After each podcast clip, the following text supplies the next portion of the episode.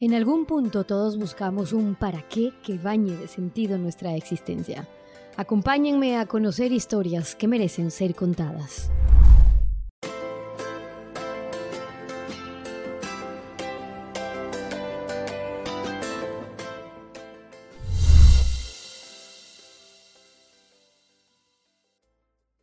Saludos y bienvenidos. Hoy tengo el gran gusto de conversar con Sara Andrés. Ella tiene una historia inspiradora, sin duda, de una estrella paralímpica, pero va mucho más allá de eso y por eso quiero que la conozcan. Sara, bienvenida. Gracias por estar con nosotros. Muchas gracias por invitarme. Tenías tú toda una vida por delante cuando a tus 25 años tienes un accidente, tienen que amputar tus piernas por debajo de las rodillas, te operan tres veces, casi un año en una silla de ruedas y otra oportunidad para vivir que te deja decir, prefiero no tener pies y saber dónde voy que tenerlos y estar perdida. ¿Fue todo un proceso, Sara, llegar a decir eso? Pues la verdad es que sí, pero surgió bastante pronto en el hospital, cuando fui consciente de, que, de todo lo que me había pasado y de, que tenía muchas opciones. Podía enfadarme conmigo misma, con la vida, con los demás, o podía mirar la vida como una segunda oportunidad y saber que estaba viva y que podía disfrutarla y elegí esa, por supuesto. Que hay que vivir el duelo, dices tú, hmm. pero que tampoco es que hay que abrazarlo, es decir, no quedarse en ese duelo, porque si bien, y hablemos de momentos que no esperamos, ¿no? En tu caso fue un accidente, pero sabemos todas las adversidades a las que como mujeres igual nos, nos, enfrentamos. Pero tú dices, vivirlo, pero no abrazarlo. Exacto, no regocijarse en ese dolor, en ese sufrimiento. Muchas veces, bueno, cuando sufrimos tendemos a abrazarlo, como tú dices, quizás por, porque nos sentimos mejor en ese dolor y, y porque mentalmente pensamos que eso es sano y todo lo contrario. Yo creo que hay que llorarlo, hay que sufrirlo, pero saber que es un proceso y que tienes que salir de ese sufrimiento en un momento determinado. Si no sales, seguramente vivas y vivas tu vida a través de ese sufrimiento y nunca llegues a ser feliz. ¿Eres o crees que eres lo que eres, Sara, gracias a lo que te ocurrió? Por supuesto, o sea, sin ninguna duda. Y además lo digo con, con alegría y con, eh, bueno, pues con cariño y sabiendo que gracias a lo que me ocurrió soy la persona que soy ahora. O sea, estoy agradecida. Sé que suena súper duro o difícil o que cuesta entenderlo, pero es que gracias al accidente yo cambié radicalmente mi vida. Primero la forma eh, que tenía ¿no? de pensar o de tomarme las cosas o de relacionarme con la gente y después pues el ver que esto me ha dado unas oportunidades que jamás en la vida pensé que pudiera tener. ¿Cómo era un, un Sara antes y un Sara eh, después del accidente? Tú dices, bueno, hasta cómo veía la vida o las cosas que hacía. ¿Qué pasaba antes en tu vida que una vez que tienes el accidente, pierdes tus piernas y te das cuenta, a ver, esto antes no lo había visto? ¿Qué? Pues mira, antes una chica muy exigente conmigo misma, muy cuadriculada, las cosas eran mm, o tenían un proceso que yo ya había calculado anteriormente y que si no salían como yo lo había pensado, pues tenía mucha frustración o, o mucha exigencia conmigo y con los demás. Era no es que fuera tirana, pero sí que es verdad que a veces me, maltrataba a mí misma si no salían bien las cosas o me decía mensajes negativos y a los demás también les hacía pues que estuvieran en ese, en ese tono que yo, que yo quería llevar. No sé muy bien por qué lo, lo tenía, pero era así. Y tampoco era muy feliz, no me alegraban las cosas que tenía alrededor. Ese era mi antes, ¿no? Y, mi ahora es todo lo contrario. Es, eh, la vida puede ocurrir como lo has planeado o no, pero tienes que estar feliz con lo que te venga. Qué bueno que esté en constante cambio y qué bien que no tengas esa ni responsabilidad sobre ti ni sobre los demás, que todo salga perfecto. Qué gozada. Y sobre todo el disfrutar de, de estar aquí y no ser un pues, desagradecido con la vida, que deberíamos estar todos pues agradeciendo y disfrutando que estamos eh, solamente aquí, viviendo. El mero hecho de estar aquí ya es para estar feliz.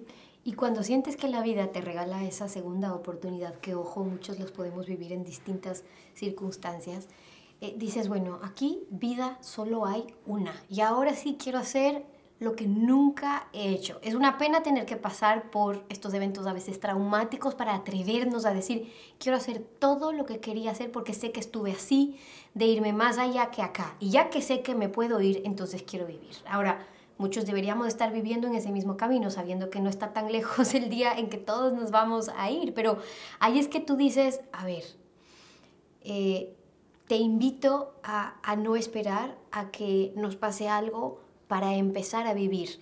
Y tu historia, de hecho, es un testimonio para empezar a hacer eso.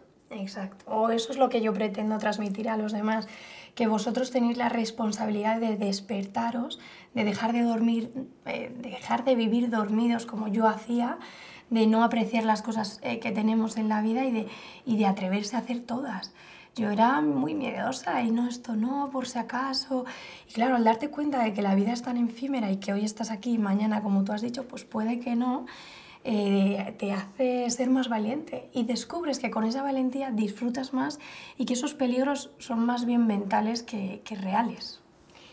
¿Por qué crees que a la gente eh, le cuesta tanto, nos, y te incluyo a ti, porque eras así mm. antes del accidente, eh, no sentir el efímero del tiempo, ¿no? La, rapidez. Caminamos muy rápido, sin duda, mm. pero no necesariamente estamos conscientes de lo rápido que se nos está acabando, por lo menos este tiempo acá, como para vivirlo de una manera eh, distinta. A veces tienen que pasar estas escenas eh, traumáticas, impactantes, esos puntos de inflexión para decir, ahora sí me voy a dedicar a vivir, pero a veces es demasiado tarde. Yo no sé si es que no somos conscientes o es que tenemos una estructura mental ya muy formada desde que somos muy pequeños, muy estructurada y nos agarramos a ella fervientemente porque nos da una sensación de control. Control que es mm, mentira, que lo, nos lo hemos puesto nosotros pero que no es verdad. Tú no tienes básicamente el control sobre nada en tu vida. Y eso es lo maravilloso. Entonces deberían de educarnos en que tú no tienes el control de nada excepto de tu voluntad y de tu actitud y que eso es lo bonito, aprender a gestionar todas las cosas que te vengan.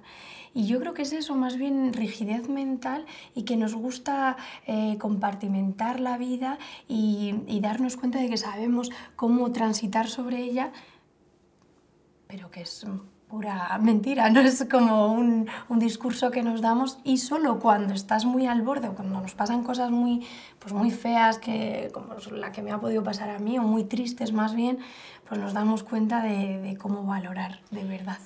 Esa experiencia o un accidente o la adversidad que cualquiera de ustedes pueda tener, eh, le ayudó a Sara y probablemente le servirá a quienes nos están viendo ahora, dicen, a mí me pasó, a aprender a vivir, porque nos pasamos mucho tiempo de la vida sin vivir, eh, en realidad.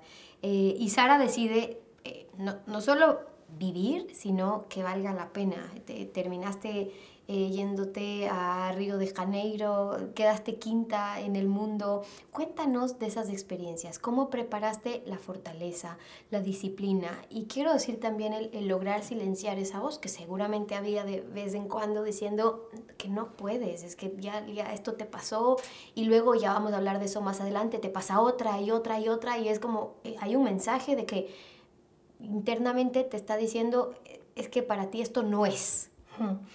Bueno, muchas veces esa voz aparece ¿no? en, nuestras cabecitas y nos dice lo que no, lo que sí podemos hacer y nos juzga antes de siquiera probarlo. Eh, pero el positivismo, la resiliencia o la capacidad de adaptarse también se entrena y se, se, aprende. Y yo me di cuenta, gracias a los médicos en el hospital, los psicólogos que me ayudaron, de que yo podía tener esa capacidad de entrenar mis pensamientos y de pensar lo que yo quisiera. Entonces, desde ahí, desde bien reciente, cuando ocurrió el, el accidente, yo me di cuenta de que podía cada vez eh, proponerme algo y hacerlo. Pues al principio fue andar y después fue correr y después de correr fue competir y fue, fue poco a poco dándome la, la razón que cuando tienes constancia y entrenas sobre esos pensamientos, sí que consigues eh, tus sueños, tus retos, tus objetivos. Y, yo creo que es eso, la capacidad de, de, creer en uno mismo, lo que hace que sea posible que puedas hacer todas esas cosas. Y yo creo que si piensas que puedes, seguramente ya tengas el 50% hecho de que puedas. Y si piensas que no puedes, también. O sea, yo creo que los límites te los pones tú y tu mejor, tu mejor aliado es tu mente y tu peor enemigo también es tu mente. ¿Cuánto sumó en todo tu trayecto, eh, Sara, la familia y los amigos? Pues en mi caso, fíjate, yo digo la familia y hablo de la familia en, como, como un concepto amplio, no me refiero a la familia de sangre, porque desgraciadamente mi familia de sangre no me ha apoyado, eh, pues me ha apoyado lo que ha podido, ¿no? Pero sí que ha jugado un papel más importante esa familia que eliges, que son los amigos, indudablemente lo han sido todos, todo, todo para mí, porque gracias a encontrar esa red de amistades tan potentes, tan, fuerte, tan fuertes, que te quieren, que te apoyan y que suman, pues han hecho que yo haya podido superar todo. Cuando tú te preparabas para los Juegos Paralímpicos en Río de Janeiro, estamos hablando 2016, eh, Sara tiene que pasar o se entera que tiene un cáncer de tiroides. Eh, ya tú sabías levantarte, ya tú sabías lo que era la resiliencia, la fortaleza para no tomárselo todo personal quizás con la vida, pero sin duda te preguntas una y otra vez, y vamos a hablar lo que pasa después, ese ¿por qué a mí? en hmm. lugar de ese ¿para qué a mí? Sí, siempre esa pregunta aparece, el ¿por qué a mí después de todo lo que he sufrido otra vez? Pero inmediatamente eh, hay que coger eh, pues esas ideas positivas, ver lo bueno en lo malo, que es lo que intento hacer siempre. ¿no? nunca vas a evitar que te pasen cosas malas, pero sí la manera de ver esas cosas eh, malas y de disfrutar las buenas. Entonces yo pensé, dentro de lo que cabe es una enfermedad que me pueden quitar, me quitan la tiroides, me operan y ya está, está fuera de mi cuerpo. Y luego, luego tengo que llevar una medicación que, bueno, ¿quién no toma una pastilla al día por algo, por X motivos? Entonces vi la, lo bueno en lo malo y quise afrontarlo de esa manera y pensé, esto no me va a parar a mí. Si después de todo lo que he pasado he conseguido ir a, a unos Juegos de Río, pues un cáncer eh, no me va a parar los pies. Pero dime que luego, cuando hmm. ocurre que ya no era un cáncer de la tiroides, sino que también era un cáncer de piel, no decías, ya, ok, ¿cuántas veces es que la vida quiera que yo, o quiere que yo me vuelva a levantar, porque eso le pasa a mucha gente que nos está viendo ahora que dice, ¿hasta cuándo? Pues yo ya he asumido que es que es siempre así, que, que pueden ser enfermedades, pueden ser eh, accidentes, pueden ser eh, que un ser querido te abandone, eh, puede ser rupturas, puede ser la pérdida de un trabajo, o sea, que muchas cosas nos pueden venir a lo largo de nuestra vida y por otro lado, qué bueno que nos vengan porque significa que estamos aquí vivos y que transcurre la vida y que vas cumpliendo años. Entonces dije, qué bien, porque bueno, me pueden pasar estas cosas, pero tengo gente que me quiere y que puedo superar y también tengo pues la tecnología, los médicos, todo a mi disposición. Qué bien que me haya pasado aquí en un país como España, pues, pues que tenemos esos medios, ¿no? Pero yo coincido contigo en que todo depende de los ojos con los que se lo ven. Probablemente ustedes están escuchando la historia de Sara y dicen, a ver, tuvo un accidente, perdió sus piernas, luego un cáncer de tiroides, luego un cáncer de piel. O sea, ¿de qué está agradecida Sara en la vida? Si la vida le ha jugado mal. Y uno ve a Sara, y por eso a mí me conmovió tu historia y me pareció importante compartirla con ustedes. Eh, porque hay, mucha esperanza, hay mucha luz en las fortalezas que tiene el ser humano, y en las fortalezas que tenemos eh, los seres humanos de, de volver a, a, levantarnos, en esa artillería ¿no? que tenemos realmente, que a veces los, somos nosotros mismos quienes no podemos sacarlas, pero cuando te pasan situaciones como las tuyas, no tienes opción, o te quedas o sacas todo eso que sabes que es tu único camino para levantarte, que finalmente es la resiliencia. ¿Cómo viviste tú ese vuélvete a levantar? Bueno, pues eh, supongo que con, que, pues como os he dicho, ¿no? con la ayuda de, de mis amigos que estaban allí y con esas estrategias que había aprendido, y que me habían enseñado los médicos de, de ver lo, lo, bueno en lo malo, lo, lo, bueno en lo malo y lo positivo. Y también es que yo creo que, como tú has dicho, nosotros somos eh, pues una caja de sorpresas y no nos conocemos, pero es que dentro tenemos un montón de herramientas que podemos usar ante estas dificultades y que muchos piensan, no, yo no podría levantarme como tú lo has hecho, yo no podría vivir la vida así. Sí, sí, o sea, no es nada no es un mérito lo que yo he hecho, es que si a ti te pasa algo así, seguramente, a lo mejor no igual, pero sacarás otras estrategias y saldrás de, ese, eh, bueno, pues de este pozo negro en el que te encontrabas. Porque curiosamente el ser humano pues tiene un montón de cosas positivas y hay veces que no nos damos cuenta de que podemos tener esas herramientas y esas cosas positivas y tirar de ellas cuando en un momento dado lo, lo necesitamos. Déjame cerrar con eso para decir parte de estas herramientas que hemos escuchado con Sara, desde eh, no, no, dejar de que los límites mentales nos puedan bloquear, Em, el poder visualizar realmente cuáles son nuestras metas, creer en nosotros mismos. Em, y en medio de eso escucharás a muchas personas, tú misma, que has vivido esta historia, en la queja, ¿no? De que nos quejamos por la mínima eh, situación que está pasando o adversidad que está pasando en nuestra vida. Tú la ves como algo, digo, a la queja como algo natural, pero bien sabes de cuáles son las verdaderas razones que tendríamos para quejarnos. Y quiero cerrar con eso y tu mensaje que tienes ahora para nuestro público y las miles de personas que te están viendo, porque a mí me gustó cuando les dices, despierten, déjame que tú lo digas, ¿no? O sea, despierten, si, si, si yo pude, ¿cómo no, ¿cómo no va a poder alguien hacer? ¿En qué tienen que despertar? ¿Qué les dices sobre eso? Bueno, pues eh, la verdad es que es, es importante que uno tome conciencia sobre uno mismo. Es un proceso difícil que, que nos cuesta porque es auto eh, analizarnos y mirar hacia adentro. Y una vez que uno se conoce y no se engaña con todos sus defectos, pero también con todas sus virtudes, es cuando puede empezar ese proceso de despertar, eh, de despertar la conciencia y de saber en uno mismo lo que de verdad importa para cada uno que, no, que va a ser diferente cada, para cada persona. Y cuando empiezas a ese proceso ya no se puede parar. Mucha gente cuando empieza ese proceso de, de analizarse, de, em, de conocerse, le da miedo y para y lo deja ahí porque es verdad que nos asusta, porque puedes descubrir cosas que no te gustan, porque tenemos defectos, yo los tengo, tú los tienes todos.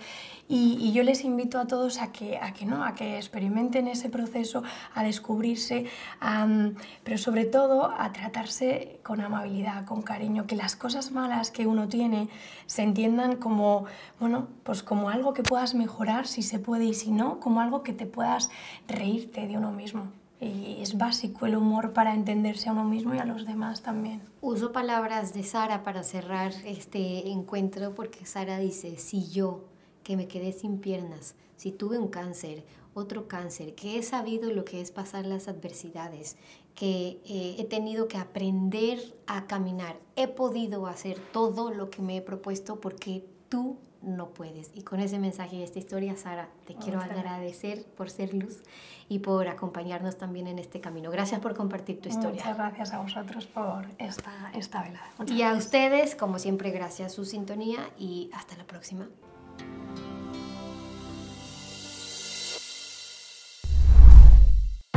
Todos podemos ser autores de nuestros espacios. Nada detiene nuestra ilusión. Estaría genial poder elegir cómo queremos vivir y poner nuestro toque a lo que más nos gusta. Ideas, inspiración y ganas nunca faltan. Solo hay que atreverse, juntarse con los mejores y dar el paso.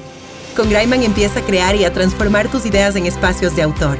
Visítanos en Centros Graiman, distribuidores autorizados o en graiman.com.